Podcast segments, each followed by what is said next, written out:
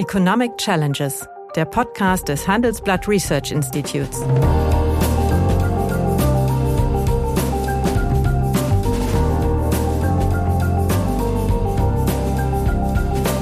Bert Rürup, der Chefökonom des Handelsblatts, diskutiert mit Michael Hüter, dem Direktor des Instituts der deutschen Wirtschaft, wöchentlich aktuelle wirtschaftliche Herausforderungen für Deutschland wie für die Weltwirtschaft. Interessanterweise hat auch eine OECD-Analyse gezeigt, dass in Deutschland zwar verhältnismäßig viel Geld in die Weiterbildung von Arbeitslosen investiert wird, allerdings nur wenig in die Weiterbildung von geringqualifizierten Erwerbstätigen. Ja, guten Tag, meine Damen und Herren. Hallo, lieber Michael. Hallo, Bert. Wir hatten ja vereinbart, uns heute, gerade vor dem Hintergrund der Bevölkerungsalterung und dem sich abzeichnenden Fachkräftemangel, über das Thema Weiterbildung zu diskutieren. Der Zufall will's, dass genau zu diesem Thema das HRI eine Studie gestellt, erstellt hat. Und deswegen sitzt jetzt neben mir der Autor dieser Studie, Dr. Michael Jung. Und ich bitte ihn ganz kurz, äh, die wichtigsten Ergebnisse dieser Studie vorzustellen, nämlich das kann er besser als ich und dann können wir weiter darüber diskutieren. Herr Jung, Sie haben das Wort, Sie dürfen über alles reden, nur nicht über drei Minuten. Ja, Herr Röop, das mache ich doch sehr gerne. In der Studie eine Qualifizierungsstrategie für die digitale Arbeitswelt hat das HRI für die Dieter von Holzbring Stiftung genau das Thema Weiterbildung genauer beleuchtet. Denn was wir gesehen haben, gerade durch, die, durch den Wandel am Arbeitsmarkt gewinnt Weiterbildung sehr an Bedeutung. So kommt es durch die digitale Transformation zu großen Umwälzungen am Arbeitsmarkt. Technologien wie künstliche Intelligenz ermöglichen, dass Maschinen immer mehr Tätigkeiten übernehmen können. So entstehen beispielsweise neue Tätigkeitsfelder oder Berufsbilder verändern sich und damit auch die Qualifikationsanforderungen für die Erwerbstätigen. Und genau das macht Weiterbildung sehr wichtig.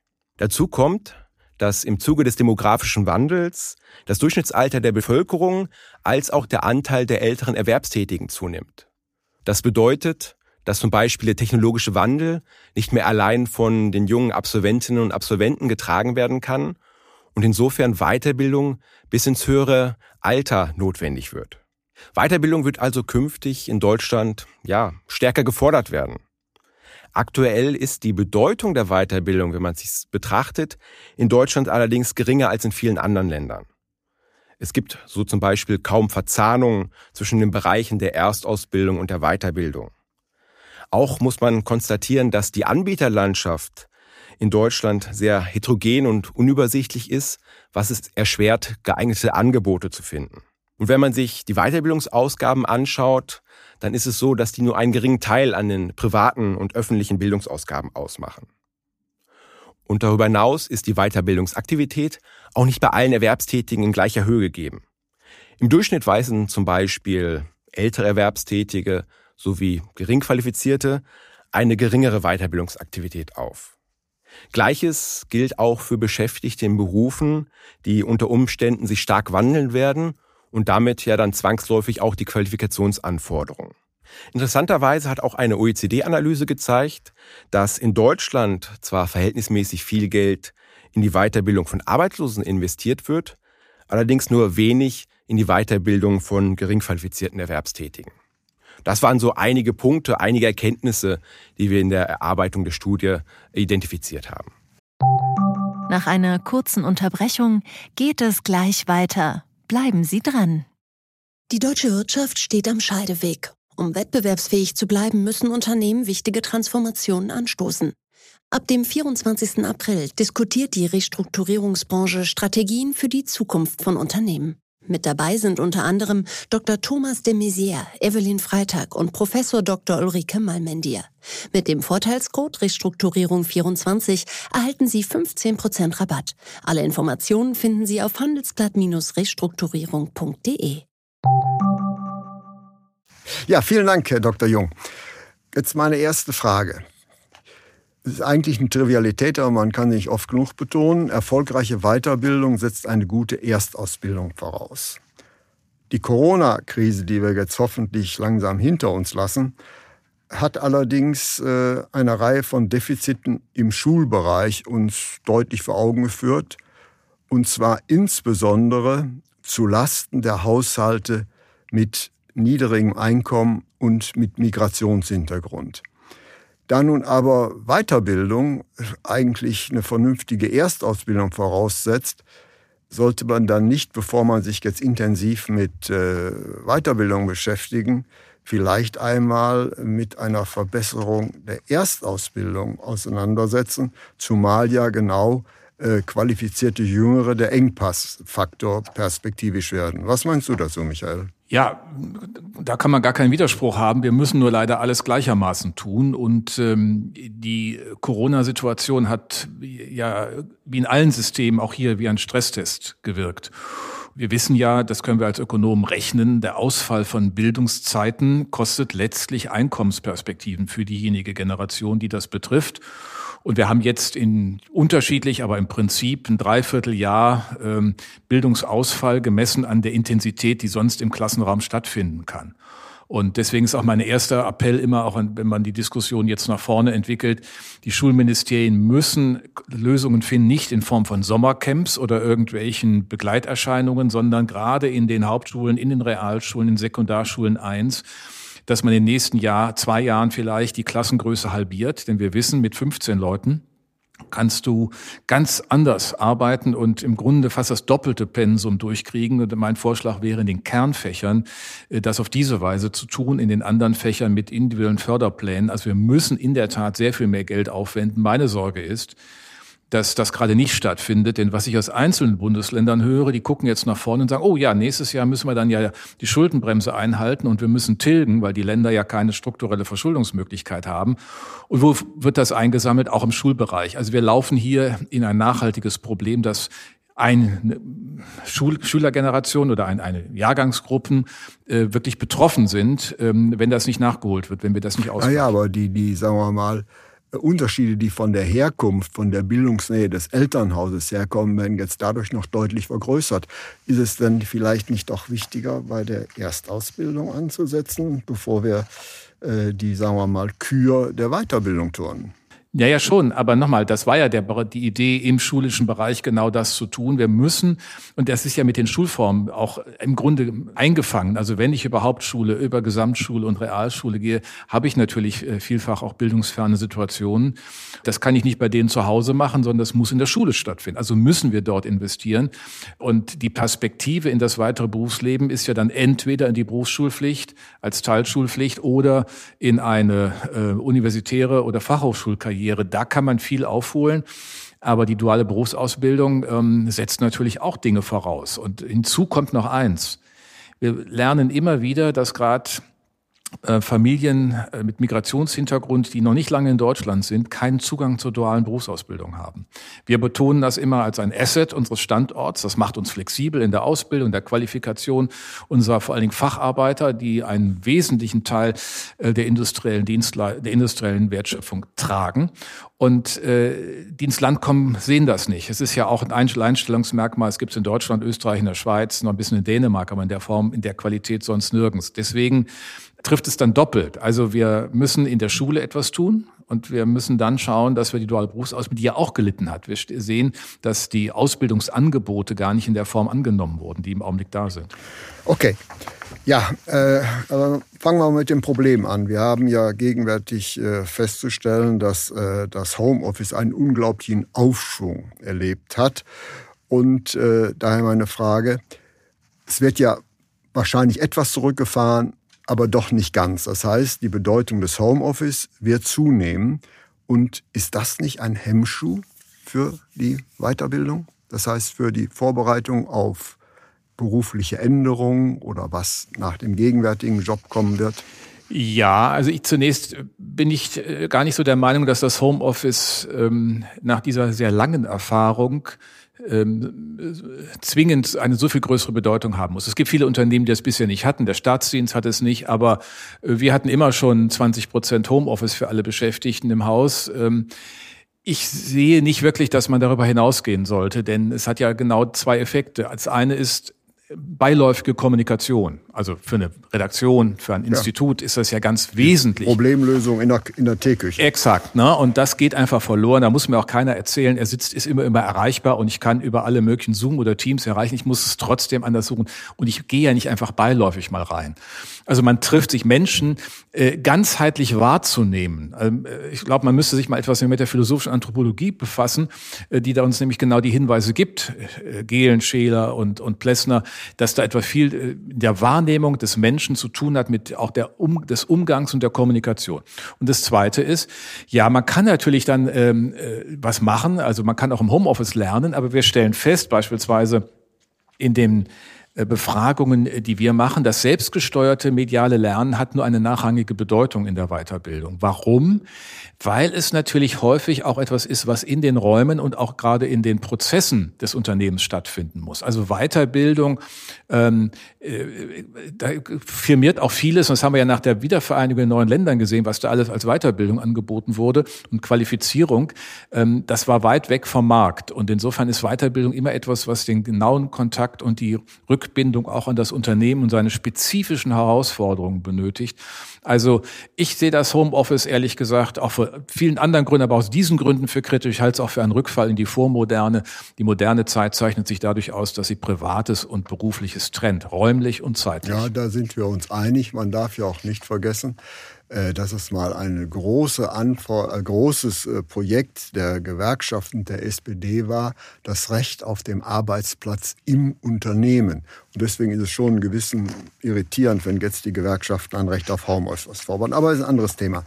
Äh, aber du hast Vielleicht wollen die das Heim auch mitregulieren, äh, denke ich manchmal. Ja. Denn das kommt hinterher. Der Gesetzgeber kommt dann ja angeschlufft hinterher und sagt, da müssen wir ja. noch mal gucken, ob da der Arbeitsschutz, was der für einen Stuhl hat. Mhm. Und dann fängt der Arbeitgeber an, zu Hause beim Arbeitnehmer den Arbeitsplatz ja. zu begutachten. Ich glaube nicht, dass die Menschen das wollen. Na gut, aber lassen wir das mal äh, da stehen. Aber äh, ich komme auf einen, einen Punkt, wo wir jetzt wahrscheinlich unterschiedlicher Ansicht sind wer soll denn der Träger der Weiterbildung sein? In erster Linie. Das heißt, es ist natürlich ein Kuppelprodukt aus Staat und Unternehmen. Aber für dich war es ganz klar, dass du sagst, ja, das muss doch auf der Unternehmens- oder Betriebsebene angesiedelt sein. Man kann da anderer Ansicht sein. Und zwar deswegen, weil ja ein Unternehmen hat ja letztlich nur ein Interesse an der Vermittlung sagen wir mal, betriebs- oder unternehmensspezifisches Qualifikation. Mhm. Aber das genau soll doch nicht unbedingt im Zentrum der Weiterbildung stehen. Ja, aber wenn du dann über Weiterbildungsmaßnahmen sprichst, die darüber hinausgehen, dann sind es solche, die vor allen Dingen Renditen für den Einzelnen abwerfen, der diese Weiterbildung macht. Das sind ja dann transferierbare Wissensbestände. Das ist ein Humankapital, das er überall einsetzen kann. Und insofern äh, ist zumindest eine Finanzierungsbeteiligung ähm, dabei äh, durchaus sinnvoll. Das wird auch in Unternehmen so gehandhabt und ist auch, wenn ich das richtig sehe, bei den Beschäftigten nicht auf großen Widerstand gestoßen oder überhaupt auf Widerstand, weil sie ja sehen, es gibt unterschiedliche Dinge. Es gibt Weiterbildung, die sich ganz konkret, wie du sagst, auf die Produktion Produktionskette, die, die besonderen Herausforderungen in dem Dienstleister, was auch immer beziehen und deswegen dort eine hohe in, in betriebliche Rendite abwerfen. Dann ist das klar, dass es im Interesse ausschließlich oder nicht ausschließlich, aber vor allem des Unternehmens. Wenn es aber um Dinge geht, die gar nicht fürs Unternehmen so zwingend sind, aber den Einzelnen flexibler machen mit Blick auf künftige Anforderungen, dann kommt die Rendite bei dem Einzelnen stärker an. Und insofern äh, sind das immer nicht Schwarz-Weiß-Lösungen, sondern ein bisschen auch eine Kombination. Ich habe das selbst immer auch, auch wenn ich früher, als bei der Bank in der Chefvolkswirt war, gab es Kolleginnen und Kollegen, die sagten, ja, ich bin ja gerne Volkswirt und so, aber ich würde gern auch mal noch den Finanzanalyst machen. Hab ich gesagt, das ist ja schön, da haben wir zwar in der volkswirtschaftlichen Abteilung nichts davon, aber du hast was davon. Also okay, machen wir, aber wenn du innerhalb von drei Jahren nach Abschluss dieser Weiterbildung gehst, musst du zurückzahlen. Da musst du sie übernehmen. So, und solche ähm, Anreize, und wir Ökonomen denken über Anreize, finde ich, äh, sind dann sinnvolle Instrumente, ähm, damit nicht einfach irgendwas gemacht wird, sondern etwas, was, wo der Einzelne auch überlegt, bringt es ihm was. Ja, ich versuche es nochmal. Ich glaube, was du da zeichnest, ist ein etwas ein Schönwetter-Szenario. Nämlich, wir sind uns ja einig, dass wir in wenigen Jahren in einen massiven Mangel an Fachkräfte laufen als Folge der Bevölkerungsalterung. Und wenn ich dann die Weiterbildung schwergewichtig bei den Unternehmen ansiedle, kann ich doch sicher sein, dass man dort eben äh, fokussiert ist auf unternehmensspezifisches Humankapital. Aber das genau soll ja wiederum nicht ausschließlich äh, Aufgabe der Weiterbildung sein. Ja klar, aber es hat immer eine Mischung. Also du unterstellst, dass man das so trennen kann. Also wenn ich mir die Zahlen beispielsweise ja, unserer jüngsten wer, Weiterbildung... Wer macht, die, wer, macht die, wer macht die Bildungspläne? Ist das, soll das im Bereich der, des Unternehmens oder der Unternehmen bleiben oder soll, wie bei den anderen Bildungsaufgaben, eben der Staat ein höheres Mitspracherecht Na, da gibt es ja auch Zwischenlösungen. Wir haben ja beispielsweise auch, wenn wir da mal bei der Zwischenstufe, bei der dualen Berufsausbildung anfangen, ja auch einen gemeinsamen Ausschuss beim Bundeswirtschaftsministerium, der neue äh, Ausbildungsgänge definiert, die ja ständig überarbeitet werden, die Berufsbilder. Und die sind ja auch schon immer eine Mischung von spezifischen Bedarfen in den Branchen, also Mechatroniker, der, ne, der entwickelt wurde, weil man gesagt hat, da gibt es andere Bedarfe und gleichzeitig aber immer auch ein Augenmerk darauf gerichtet wird, dass es transferierbares Wissen ist, das ich mitnehmen kann. Und wenn ich mir beispielsweise die Bildungswerke äh, der Wirtschaft anschaue, dann sind das ja solche Institutionen, die über die betriebliche Situation hinaus Dinge vermitteln, äh, solche Pläne schmieden. Das heißt, es gibt darunter bevor der Staat einschreiten muss, Dinge, die beispielsweise Sozialpartner äh, in ihren Bildungseinrichtungen organisieren können. Und es gibt ähm, ja auch aus den den, den Einrichtungen beispielsweise der dualen Berufsausbildung weitere Stufen, die dann künftige Weiterbildungen möglich machen, äh, die auch überbetrieblich sind. Es ist ja nicht nur, dass es betriebliche duale Berufsausbildung gibt. Es gibt Bereiche, wenn ich mir das bei den Attendorn anschaue, gibt es eine Lehrwerkstatt. Und die Lehrwerkstatt ist so erfolgreich, dass sie hinten dran eine eigene Produktion und auch entsprechende Weiterbildung anbietet mit äh, zum äh, Stichwort Industrieroboter. Robotics ist ja neben KI eines der wesentlichen Veränderungen im Bereich der Produktionslandschaft. Und dann ergibt sich automatisch eine Perspektive auch der Weiterbildung, aber sie ist überbetrieblich. Da sind die Unternehmen dran beteiligt, aber da hat der Staat äh, zunächst einmal noch gar nichts drin zu suchen. Insofern gibt es da sehr viel mehr Möglichkeiten, bevor man den Staat reinholt. Na gut, aber wir müssen natürlich äh, konstatieren, ähm, bei allem, was ein Unternehmen anstrebt oder worein es investiert, zieht letztlich darauf ab, die betriebsindividuelle Rendite zu erhöhen. Alles andere wäre natürlich naiv, etwas anderes zu unterstellen. Das gilt natürlich auch für die Weiterbildungsinnovation. Deswegen würde ich überspitzt formulieren, du wirst mir widersprechen, je erfolgreicher und engagierter ein Unternehmen in Weiterbildung, namentlich der älteren äh, äh, Beschäftigten investiert, desto geringer wird die Mobilität, die wir aber eigentlich vor dem Hintergrund des technologischen Wandels und auch vor allen Dingen des Bevölkerungswandels brauchen. Naja, aber haben wir denn da das Problem, dass wir feststellen, ähm, dass der, Wandel oder der Wechsel zwischen den Unternehmen nicht stattfindet? Und ich meine, jede spezifische Ausbildung hat immer auch allgemeine Komponenten. Also mir ist das zu schwarz-weiß, was du da zeichnest. Ich glaube auch, mhm. ähm, das müssen die Unternehmen letztlich in den Gehältern äh, deutlich machen. Denn wenn es ähm, solche spezifischen Kompetenzen sind, dann muss ich da einfach mehr für zahlen. Das heißt, ich muss Zahlen dafür, dass jemand etwas hat, was sie möglicherweise in meinem Unternehmen auch, auch anders bindet. Und im Übrigen gibt es dafür den Betriebsrat, es gibt dafür den gewerkschaftlichen Einfluss. Der ist ja mal so entstanden, weil man gesagt, im Grunde liefert man ansonsten die Beschäftigten ja ihren Arbeitgebern aus, wenn sie sozusagen von den Kompetenzprofilen nicht mehr mobil sind. Das ist aber etwas, was ja äh, äh sozusagen über die, die Module, auch wie heute ausgebildet wird äh, und die Art und Weise, wie es beide Seiten gemeinsam machen, äh, nicht das große Thema. Ich finde auch, nochmal mal auf einen Punkt hinweisen. Wenn man sich mal die Trends anschaut in der Weiterbildung, wollten auf zwei, drei hinweisen, dann ist es erstens so, wir haben eine viel intensivere, äh, noch höhere Weiterbildung in den unternehmensnahen Dienstleistungen als in der Industrie. Das hat nach meinem Dafürhalten damit zu tun, dass natürlich in der Industrie Technologiewechsel ähm, nicht sozusagen in jedem Maß wird eine neue Produktionsstraße aufgebaut. Das sind immer mit Modellwechseln, wenn man Automobilbereich nimmt und ähnliches. Das heißt, die Dinge finden aber viel mehr in den Produktionsprozessen statt, wo das auch gleichzeitig faktische Weiterbildung ist. In den Dienstleistern ist es anders. Zweiter Trend ist, wir sehen, dass Unternehmen, und das war ja auch das, was Herr Jung eingangs beschrieben hat, die sehr viel stärker digitalisiert sind, einfach auch sehr viel mehr ausgeben müssen für Weiterbildung. Das heißt also, dann muss ich schon mehr tun. Und da würde ich aber gerade sagen, dass die digitalen Kompetenzen etwas sind, was äh, viel leichter transferierbar ist als früher spezifische Dinge in einem Produktionsunternehmen. Und der dritte Trend, den wir sehen, wenn man Unternehmen fragt, warum macht ihr eigentlich nicht mehr? Dann ist es in der Regel nicht das Geld, sondern es ist die Frage der Zeit. Also man hat äh, im Grunde knappe Ausstattung. Man ist schon froh, wenn man die Fachkräfte hält und jetzt muss man die noch weiterbilden. Insofern sind die Opportunitätskosten hoch und das ist ein grundsätzliches Thema, das wir angehen müssen, wo wir fragen, wie kriegen wir sozusagen in der alternden Gesellschaft die Erwerbsintegration höher, damit dann auch ein bisschen mehr Luft dafür entstehen kann. Also die Hinderungsgründe sind überwiegend Zeit und nicht Geld. Mhm. Ja, aber äh, ein dritter, aber dann noch letzter Versuch. Du bist der Direktor des Institut der deutschen Wirtschaft. Das ist ein Industrieunternehmen. Du vertrittst letztlich Großbetriebe. Aber die meisten Arbeitsplätze sind ja im kleinen und mittelständischen äh, äh, Unternehmen angesiedelt, eben nicht in äh, den von dir vertreten. Und da kann ich mir schon vorstellen, dass da der Betriebsegoismus etwas größer verbreitet, weiter verbreitet ist. Ja, auf der anderen Seite haben die natürlich auch ganz andere äh, Voraussetzungen, äh, Arbeitskräfte zu attrahieren, nicht? Also insofern, wir sind hier kein, wie du gerne unterstellst, ein Industrieunternehmen, sondern wir sind das Institut der deutschen Wirtschaft, da sind Dienstleister, das ist Finanzwirtschaft, ja. da ist alles dabei. Äh, das ist so ein bisschen aus der aber. früheren Zeit, was du da zitierst. Nein, nein, nein, nein. Aber ähm, ja. die Frage ist ja, was ist ein ökonomisches Kalkül? Und warum brauche ich mehr? Also es gibt beispielsweise natürlich Gründe, äh, dass zu wenig investiert wird. Ne? Humankapital ist nicht beleihbar, also muss ich gucken, wie ich es machen kann. Ich habe äh, die Frage der Informationsasymmetrien in den Blick zu nehmen. Wissen eigentlich alle äh, viel, hinreichend viel, um nach vorne hin Weiterbildungskonzepte zu beschreiben? Und nochmal für die kleineren und mittleren gibt es in hohem Maße überbetriebliche Einrichtungen. Die von mir eben zitierte ist so eine aus dem ganz mhm. traditionellen Feld. Mir kommt etwas anderes das äh, scheint mir noch viel wichtiger zu sein. Wir müssen auch die Weiterbilder in den Blick nehmen. Also diejenigen, die in den Weiterbildungsinstitutionen, die das machen. Wir haben ja. ein großes Netzwerkprojekt begonnen, Q4.0, Qualifizierung 4.0. Das richtet sich nicht an die Beschäftigten, sondern es richtet sich an diejenigen, die in den mhm. Berufsbildungseinrichtungen tätig sind, in den Weiterbildungseinrichtungen, sie digitalisierungsfähig zu machen.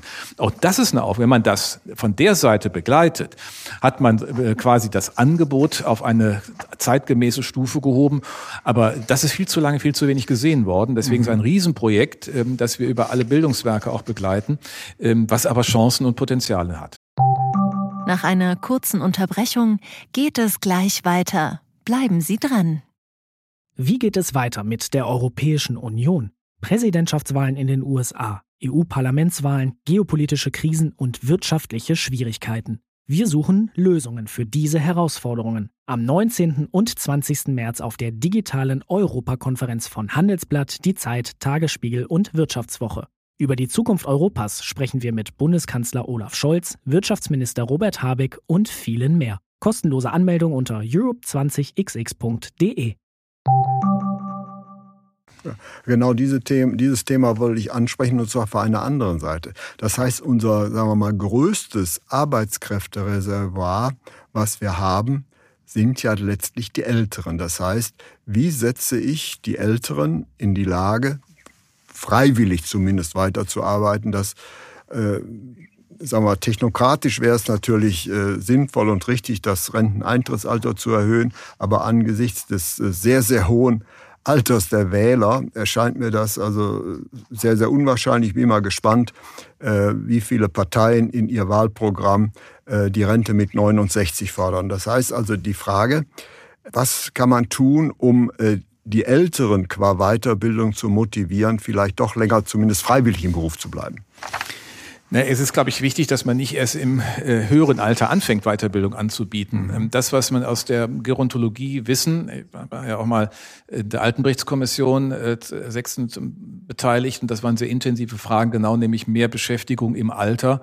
Äh, wie kann man das möglich machen? Dann ist erstmal wichtig, Weiterbildung muss man in den mit 30 und 40 auf die Schiene setzen, um sie dann mit 50 und 60 äh, konsequent weiterführen zu können. Und man weiß im Übrigen auch, und das ist erstmal ein ganz wichtiger Befund, dass altersgemischte Teams Teams genauso produktiv sind wie altershomogene Teams. Mhm. Da gibt es mittlerweile hinreichend viele. Und man muss es kombinieren. Es ist ein umfassender Blick auf eine lebenszyklusorientierte Personalpolitik, die verbindet Gesundheitsmanagement, Zeitpolitik, also Zeitsouveränität im unterschiedlichen Lebenssituationen, bildungsintensive Angebote und Ausgleich Familie äh, und Beruf. Und wenn man das macht, hat man auch als Unternehmen eine Menge davon. Dann kann man nämlich im Markt äh, Leute gewinnen und dann sagt man denen auch, ist es auch, du kannst auch länger bleiben. Da kann der Gesetzgeber natürlich auch was tun, wenn er nicht so ganz einfach ans Gesetz, ans Rentenalter ran will, äh, wo wir beide ja der Meinung sind, man sollte es tun. Unsere Meinung unterscheidet sich darüber, ob es kommt oder nicht. Ähm, aber dann beispielsweise die Frage, wie denn nach dem Renteneintrittsalter äh, besteuert wird oder wie äh, Sozialbeiträge erhoben werden für jemanden, der noch weiterarbeitet. Also insofern kann man da ja auch einiges tun. Und Konsequenzen für die berufliche Ausbildung äh, siehst du nicht, kann die so bleiben, wie es ist. Gegenwärtig ist es so, man hat eine dreijährige Lehre. In der ersten Lehre verursacht man Kosten, in der zweiten Lehrjahr verursacht man Kosten und Unerträge und im dritten Lehrjahr ist äh, ein in Anführungsstrichen Lehrling oder ein Auszubildender eine tolle Investition aus der Sicht äh, eines Lehrherrn. Frage, siehst du Möglichkeiten oder Notwendigkeiten bereits in der beruflichen Ausbildung ähm, Basis zu legen, dass man die Fähigkeit des lebenslangen Lernens entwickelt? Ja, die Ansätze gehen über Module und auch durchaus über Zweijährige und Zweieinhalbjährige, die man ja für äh, bei höheren Bildungsabschlüssen dann auch äh, so definieren kann, aber klar macht, das ist eigentlich ein Einstieg in eine Bildungsbiografie. Die duale Berufsausbildung ist ja so eine Art Scharnier. Man kommt aus dem schulischen Leben und der, der schulischen Welt, hat einen Abschluss und öffnet sich quasi. Und das danach weitergehen muss über duales Studium beispielsweise, über Angebote, äh, die man vielfach mit den Fachhochschulen vor Ort besser machen kann als mit den Universitäten die sich ja nie wirklich geöffnet haben. Also duale äh, Studium oder auch der, der, der, die Möglichkeit, mit einem Meister ohne Abitur an die Universität zu kommen, die sind ja viel beschrieben, aber äh, nie wirklich realistisch geworden. Insofern ähm, ist eigentlich die, die, das Bild, was man vermitteln muss, ist es ein Einstieg in eine Bildungsbiografie. Und wir haben nachher viele weitere Module. Wenn du mal als Mechatroniker unterwegs bist, da kann man in diese jene weitergehen. Hier ist möglicherweise ein, ein duales Studium anzuschließen. Also da kann man äh, eine ganze, eine ganze Kette dran schließen. Und da finde ich, ist das Riesenasset der dualen Berufsausbildung, dass sie von ihren Strukturen her genau in diese Welt hineinführt. Gut, aber man darf natürlich nicht, sagen wir mal, Weiterbildung als eine Art End-of-the-Pipe-Policy betrachten. Das heißt, die Voraussetzungen müssten natürlich schon vorher äh, gelegt werden. Das heißt, man muss lernen, gelernt haben. Nur dann kann man weiterbilden. Wenn du drei Wünsche an die Politik hättest, um die Weiterbildung attraktiver zu machen, eben auch für Unternehmen und nicht nur zur Bildung äh, unternehmensspezifischen Humankapitals, was wären diese drei Wünsche? Also erstens würde ich äh, sehr dafür werben, dass diese einfachen Akademisierungsquoten und Diskussionen, wie sie von der OECD vorgegeben werden, nicht in das Nationale übertragen werden. Warum? Weil wenn man sagt, was weiß ich, die soll bei 50 Prozent liegen, muss man ja, vermittelt man implizit, die, die eine Hälfte ist die richtige und die andere Hälfte nicht. Und das ist einfach schon eine, eine, Dis, eine äh, Diffamierung oder eine Diskriminierung äh, der dualen Berufsausbildung. Das Zweite ist, äh, das zu tun, was beispielsweise Hamburg glänzend gemacht hat, ein Konzept für die Berufsschulen. Mit zwei Milliarden sind die erneuert worden, in gute Infrastrukturen gesetzt worden. Die Jugendberufsagentur macht Screening, das heißt, die Dinge zu öffnen, zu kombinieren, aber auch Wert zu legen auf die Berufsschulpflicht und das mal zu prüfen und dafür auch die Infrastrukturen gut zu entwickeln. Und das Dritte ist im Grunde eine flexible Definition Integration, äh, dieser äh, flexibleres Umgehen mit neuen Berufsbildern, neuen Kompetenzen, die dann die Weiterbildungskette beschreiben, die dann in der Zwischenstufe die Bildungswerke, private Anbieter, die Unternehmen, die Beschäftigten auswählen können. Darf mehr Transparenz ja. reinbringen. Lieber Michael, vielen Dank, insbesondere für den konstruktiven Schluss. Ich glaube, wir haben hier eine Menge gelernt. Vielen herzlichen Dank, bis zum nächsten Mal. Danke dir. Das war Economic Challenges der Podcast des Handelsblatt Research Institutes.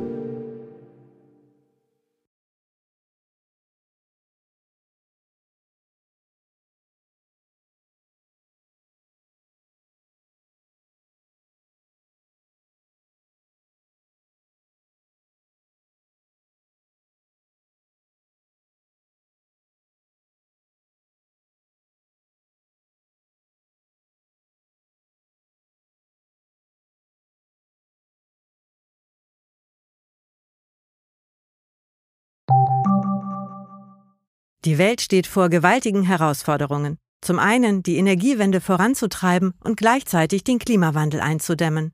Und auch der Energieträger Wasserstoff gewinnt weltweit immer mehr an Bedeutung. Doch wie geht es weiter? Erfahren Sie mehr auf dem Handelsblatt Wasserstoffgipfel 2024 am 12. und 13. Juni in Essen. Infos unter handelsblatt-wasserstoffgipfel.de. Mit dem Vorteilscode Wasserstoff 2024 erhalten Sie einen Rabatt von 15% auf die Tickets.